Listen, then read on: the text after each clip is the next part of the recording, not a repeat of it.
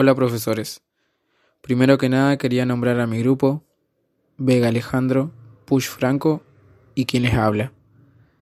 En principio queremos agradecer a la profesora Sheila Escobar por darnos diferentes aportes sobre cómo se trabaja y se desempeña dentro de una escuela primaria, donde la escuela es la encargada de organizar el campo didáctico.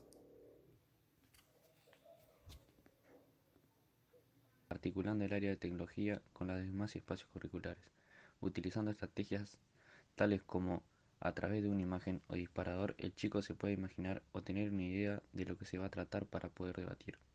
También se realiza la explicación oral del contenido para luego escribirlo acompañado de una actividad para su explicación. Se tiene en cuenta el nivel social económico del alumno para poder utilizar o no herramientas virtuales ya que hay alumnos que no poseen computadoras ni auriculares. Para ello implementa el uso de fotocopias, libros, etc. También se emplean archivos PDF, videollamadas, videos explicativos, siempre y cuando el alumno tenga acceso a ese medio tecnológico. Se utiliza también WhatsApp, en el que se comparten las actividades y se realizan consultas. Las estrategias de aprendizaje que utilizan son imágenes o medios como disparadores para poder dar inicio al debate y así complejizar en contenidos. Se plantean situaciones problemáticas para dar hincapié a los interrogantes del problema tecnológico. Los estudiantes tienen ciertas características generales. Hay niños tranquilos, trabajadores y aplicados en el aula, respetuosos y muy participativos en clases. Se utilizan recursos didácticos, ya sean naturales como artificiales. Algunos son disponibles en las escuelas, tales como equipo digital y dispositivo de escritorio. También el uso de pizarrón como intercambiador de conocimientos. Hay distintos tipos de evaluación, como de seguimiento, formativa, sumativa.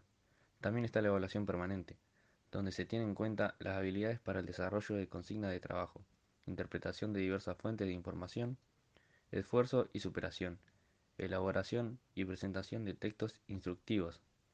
En la realización, en la relación del docente con el alumno en, primer, en primaria es muy diferente a otros niveles. Son alumnos muy pequeños, en lo que se establece un vínculo afectivo que sirve como soporte para el sustento del conocimiento y ayuda al desarrollo integral tanto en el ámbito social como profesional, siempre teniendo presente el respeto y las responsabilidades. Otro recurso en el que se está a favor es el uso del celular, en el aula con fines educativos y como herramienta adicional.